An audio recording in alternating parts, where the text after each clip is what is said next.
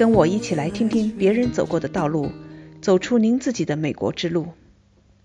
大家好，我是 Michelle，欢迎来到这里听我讲述美国故事。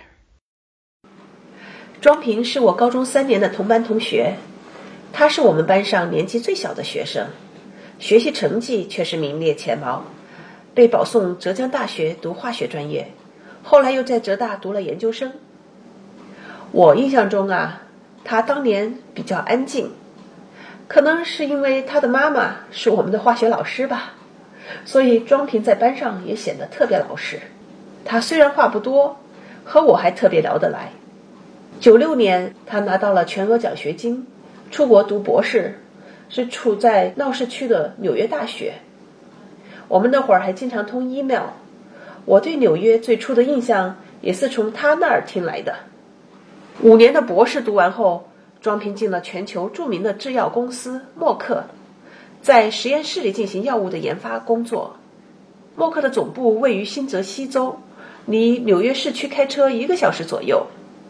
我这次是到纽约出差，办完事后就顺便到庄平家去看他。我也想请他聊聊他的个人历程和在美国学习、工作和生活的体会。为了采访他。我还特意先上网了解了一下他工作的默克公司。我了解到，这个拥有一百二十五年悠远历史的跨国公司，全球有六万九千员工，二零一六年的营业额达到四百亿美元。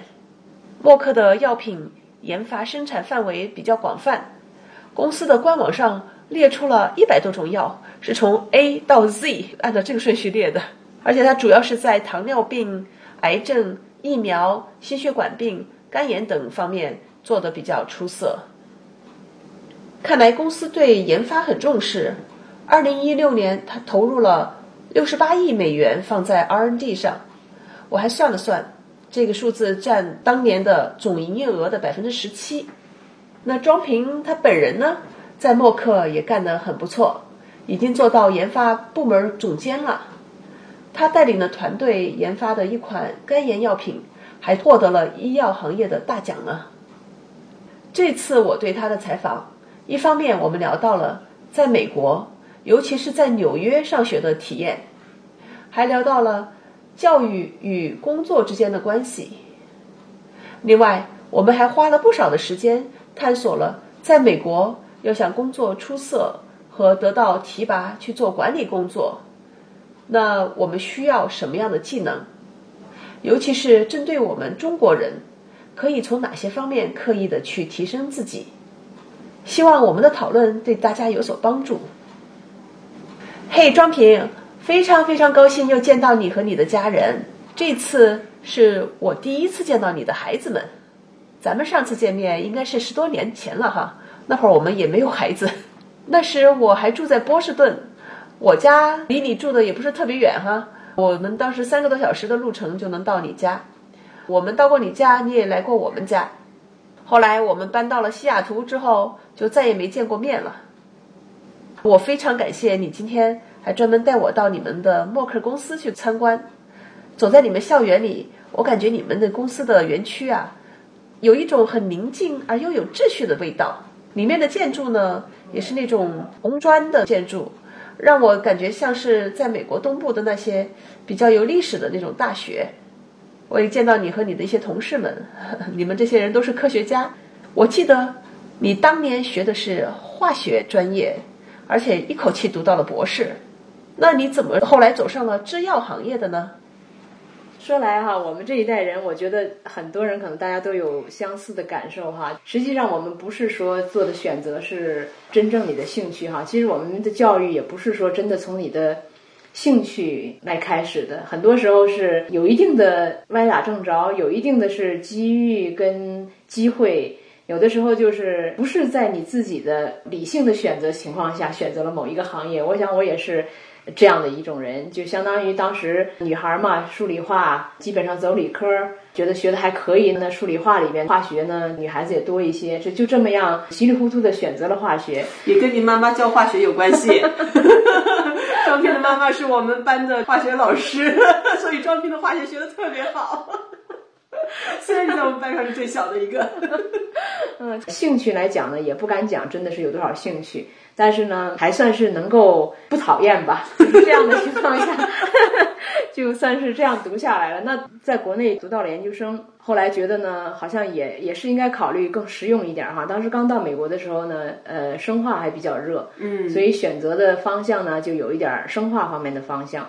到了这边之后呢，一来就是在纽约读的书，那五年呢，实际上非常不错的五年哈。这五年里边包括适应了美国的生活，但是我觉得很大的一方面，实际上眼界开阔了很多，因为纽约非常多元化。这个我们以后可以再谈。在这个时候呢，选择的方向实际上是有点分析物理化学这方面方向吧。实际上就是说用一些分析手段来研究，像我们当时做的就是相当于 DNA 的一些结构变化了哈。哇，呃，然后听起来。其实呢，就是很脱离现实的。当我越来越读到后面呢，比较大的课题，你听起来它是跟癌症的研究有关系，研究一些机理哈。但是呢，越读到后面呢，就有点觉得好像更希望能贴近现实一点儿，贴近生活一点儿。所以快到毕业的时候呢，就比较倾向于选择到工业界，选择我的以后的职业的道路，而不是说。再继续搞科研，我老是觉得希望学到的东西能够应用一下哈，能不能应用在什么地方？那跟制药业呢肯定是有一定的联系了。那么同时正好在纽约附近呢，那新泽西是很多制药公司，所以这也就是很大的一个原因，选择了进制药公司。那这又说到另外一方面呢，其实在美国 network 也很重要哈，你找工作或者是就业，其实很多时候也是有熟识的人推荐是有很大作用的。那我们当时也是正好就我在读博士的时候，这个实验室里面呢有两个人先继都到了默尔克公司工作。那这样的话实际上就是很自然的，我也没有想很多，那肯定这个地方我会试一试哈，因为从我们这个实验室出来人都还是挺不错的，做事情也很认真。那在公司里边呢名声也不错，所以。基本上有这么一个牵线儿，就很容易得到面试机会。那得到面试机会，如果还表现还好，也就基本上能进来了。那基本上我也就还是算比较省事了，也是托前面师兄师姐的福，算是比较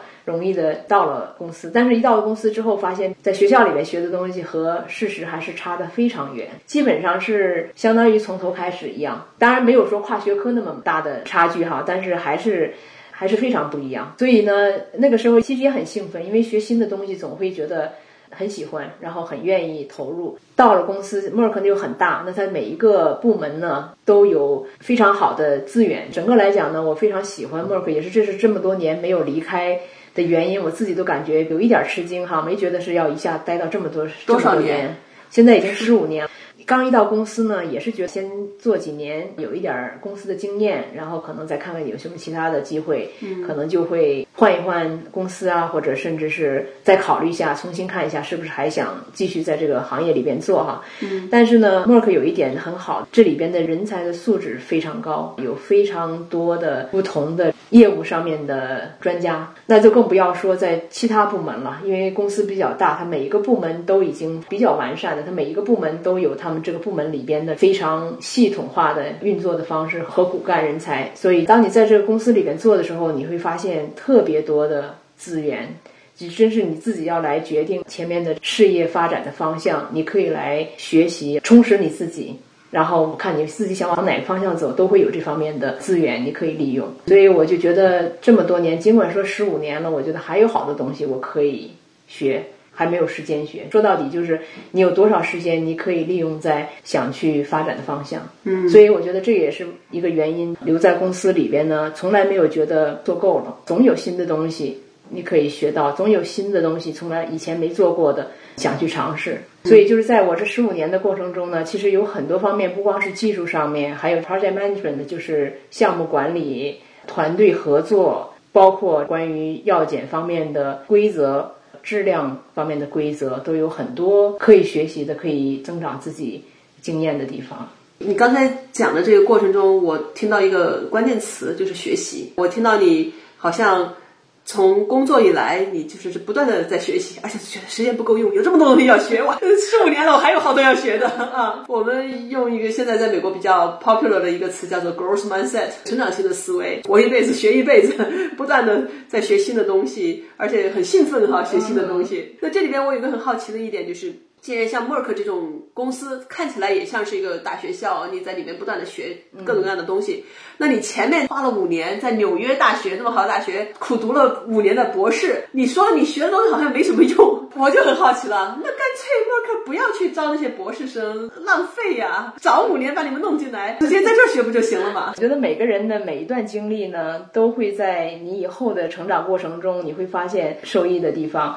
那如果光从读博士工作和这个行业里边继续发展这个角度，其实我现在观点真的是有一点改变。我觉得不读博士也不见得是个坏事儿。你早一点到公司里边看看制药是怎么做的，之后再去读跟你想要做的事情更相关的行业，再去进修，再去拿博士。那我们公司同事里边也有不少人是这样的，而且做得非常好，而且公司还非常支持，可以出钱让你去。带薪去读博士，对，带薪去读读博士，支持你去获得这个学位。其实我觉得这是很不错的一个选择。那对我们来讲呢，当然我们没有这个 luxury，因为我们是第一代移民过来。是说实话，出国留学是一个途径，不是一个目的。我个人感觉，实际上是你希望能够有这个机会到美国来开阔眼界，然后再做你的职业的规划。那有时候呢，有一些选择，就像我之前讲的，真的不是说完全能够。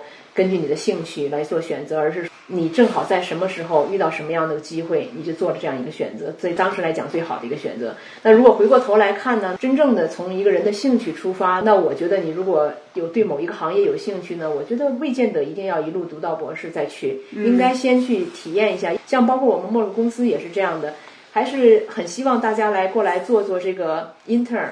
或者是说做点实习，然后让你了解一下，看看这是不是你想做的。那对他后边选择课程和选择专业呢，都会有一定的帮助。我其实还是觉得这个可能实际上是更有效的一种方式。如果你觉得这是你想做的，说回来说回到纽约的这五年呢，实际上我这个五年真的不是一个。很好的学生，这是一个一个很好的学生啊！这跟我高中的印象完全不一样啊！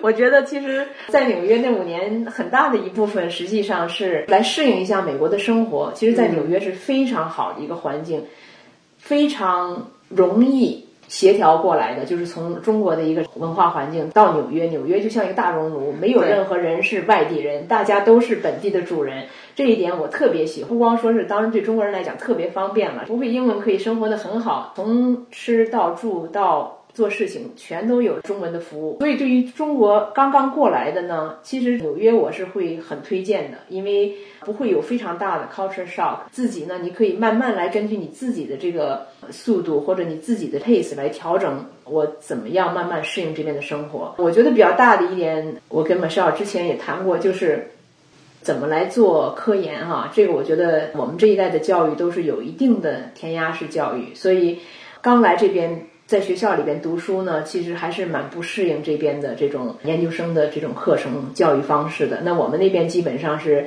跟着课本、跟着老师听，其实真正没有很培养起来做科研的一种方式。那尽管我在国内读了研究生，我觉得好像这方面训练也不太够。那到这边来呢，比较挣扎的一件事情就是说，怎么能够很快的形成你的想法，然后能够有勇气去加入这种讨论，甚至去。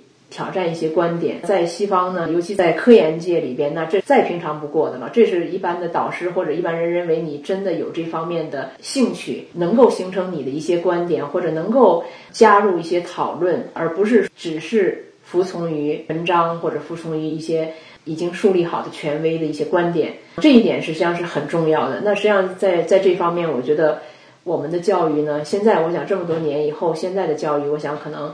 嗯，在这方面有很大的改善，但是在之前，我觉得我们在国内的教育很少有这种以讨论的方式，不仅仅是说培养你一种思维的方式，还有就是说怎么表达，怎么把你的思路很快在你脑子里形成，用很清楚的方式表达出来，让别人很清楚你的观点是什么。这方面的训练整个都比较少一些。但我觉得在后一代身上，那像我的小孩儿现在，他们上小学五年级，包括你怎么做这个。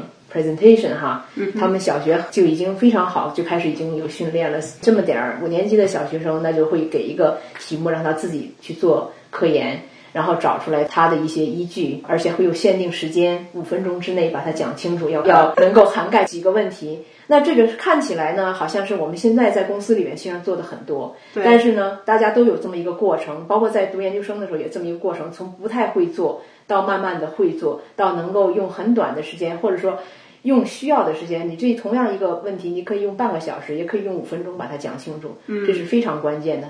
我想在工作里，我们都发现这是非常非常有用的一个技能，这方面的训练，我个人感觉越早越好。所以我可以想象，为什么在公司里你看到美国人可以说的很好，那这是跟他们从小一直这么上来就有这个训练分不开的。这个我也是深有体会，尤其看到咱们的孩子都在这边出生长大，其实从一年级开始就要上去，对吧？读了本书，还有个 book report 上去要讲出来，哪怕两分钟的时间。我很好奇的是，比如说你们家孩子五年级现在做了什么样的科研题目？举个例子。我发现呢，我的小孩子里有一个就是简单的讲，比方说让你找一个国家，你喜欢这个国家，然后你要对这个国家去做一定的研究，看看它地理、历史、文化、风俗习惯，用很简单的方式要把这些几个方面全部概括出来，然后在班上做一个讲座。那其实同时还有寓教于乐的方式，就是说让你做一个他们的。习俗的衣服，或者做一个他们的传统的食品，家长就要开始帮忙了。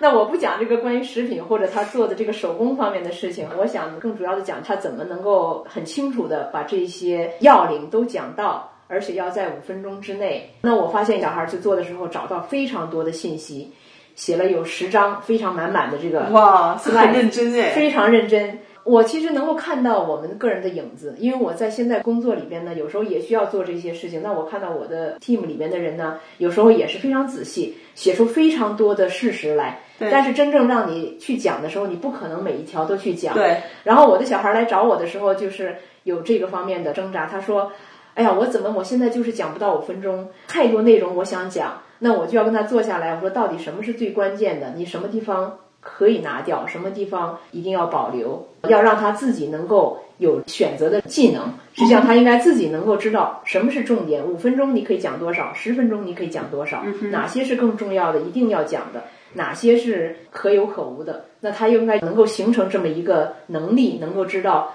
怎么样 prioritize content。我觉得非常重要。又有点讲远了一点哈，讲到我说在公司里边为什么我讲这么重要？有的时候你在。可能很短的时间，你在走廊里或者在 elevator talk 有时候对吧？电梯，你只有两分钟、三分钟碰到你的老板或者碰到部门跟你合作的人，那可能就有两三分钟的时间，你要很快的讲最近你在做什么有意思的东西。那你只有两三分钟的时间，非常快的把你的工作或者你现在在做的东西很清楚的讲出来，不是很容易的一件事情。因为尤其做科研的人非常容易。扎到很细致、很仔细、很方方面面的一些具体的细节上面去，在里面就不能够提升到一个高度。我可以很快的把这件事情概括出来，这个能力我发现非常非常重要。就是这种 key points 到底是什么？对，所以我觉得就是说，小孩子从这么早开始，多年来这样训练之后呢，他们这方面能力会比我们当年要强很多。那我觉得这个也是一方面，我我感觉非常有用的一个技能。确实是回到你刚才说的那个哈，先工作一段时间，然后再读，而不是像你这样傻乎乎的从本科读，在国内读了研究生，又到美国读五年的这个博士，读了多少年书？读书是读了很多，我确实觉得读书的时候呢，不能太死读书。我觉得在纽约吧，另一方面非常好的收获就是，其实是可以非常享受纽约的生活的。所以你说你不是好学生，你去享受生活去了。我记得很清楚，那个时候在实验室里把这个实验装备设置好，正好纽约大学边上就是百老汇大街。一般我这个实验设置好，可有两三个小时才出结果，那我有时候就噔噔就跑下去，就到那个百老汇大街逛一逛。而且在纽约非常热闹哈，其实在美国读书说辛苦挺辛苦的。我那时候在实验室里面，有时候也做到半夜十二点一点。但是在纽约呢就非常好，你十二点一点，我那时候住在曼哈顿，特别小一个房子，都基本没有窗户的，价钱也很贵。但是呢那个时候也不觉得，还是挺快乐的，因为非常方便。在纽约曼哈顿里边呢，你走出来晚上十二点一点还是很热闹，灯火通明的，也有各种娱乐活动啊。尤其快到夏天附近，就生活非常丰富。所以这一点我觉得其实也是很大一个收获。包括现在我们这个朋友自己的孩子在想以后他们怎么生活。像我们现在住在新泽西，大家说的美国的农村，其实还有人说读大学一定要让他去大城市读一读，去去享受一下那种生活，因为工作以后或者什么很难有这种机会在那个地方生活或者学习。所以我觉得也不错，因为人生都是体验哈，什么体验都是一种增加你的一些阅历吧。说实话，昨天晚上我还去看了一场百老汇的秀。对呀、有时间就要去，一定享受一下。对，一定要那个。以前住在波士顿，开三个小时的车跑过来看一场，也不是特别容易。正好这次出差就住在那旁边，溜达溜达就进了剧院了。对对，纽约有好多方便，真的有很多方便，信息也很灵通。有时候有一些天时地利。这个地利也是应该利用的，而且这边华人也特别多。对，我相信各种各样的各种文化有关系的东西活动也多哈，有很多机会可以结识方方面面的精英吧。因为在纽约，其实还是有很多非常有成就的，或者说有很多不错的精英在纽约，所以其实。如果能走出校园呢，多结识一些这方面的人呢，实际上是对以后生活或者是包括以后的事业啊，都很难讲什么时候又有什么机会。所以就是说，在纽约这个地方，你可以遇到很多人，这实际上也是一笔财富。你的意思是说，其实不要死读书哈，对，咱不要光为了那个分儿哈，或者是什么做的怎么样，为了学位，为了什么。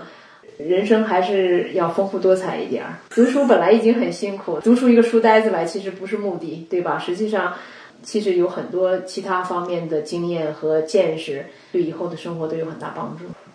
我和庄平的探讨时间比较长，所以这次我们分成上下两期节目。这期节目我们先聊到这儿，您有什么感想，请留下评论。下期我和庄平一起讨论了。在美国，他做管理工作的一些体验，尤其是针对我们中国人，要想在这些美国大公司里做得出色、得到提升，我们需要具备什么样的技能？我们怎样培养、提高这些方面的技能？期待下次节目与您相见。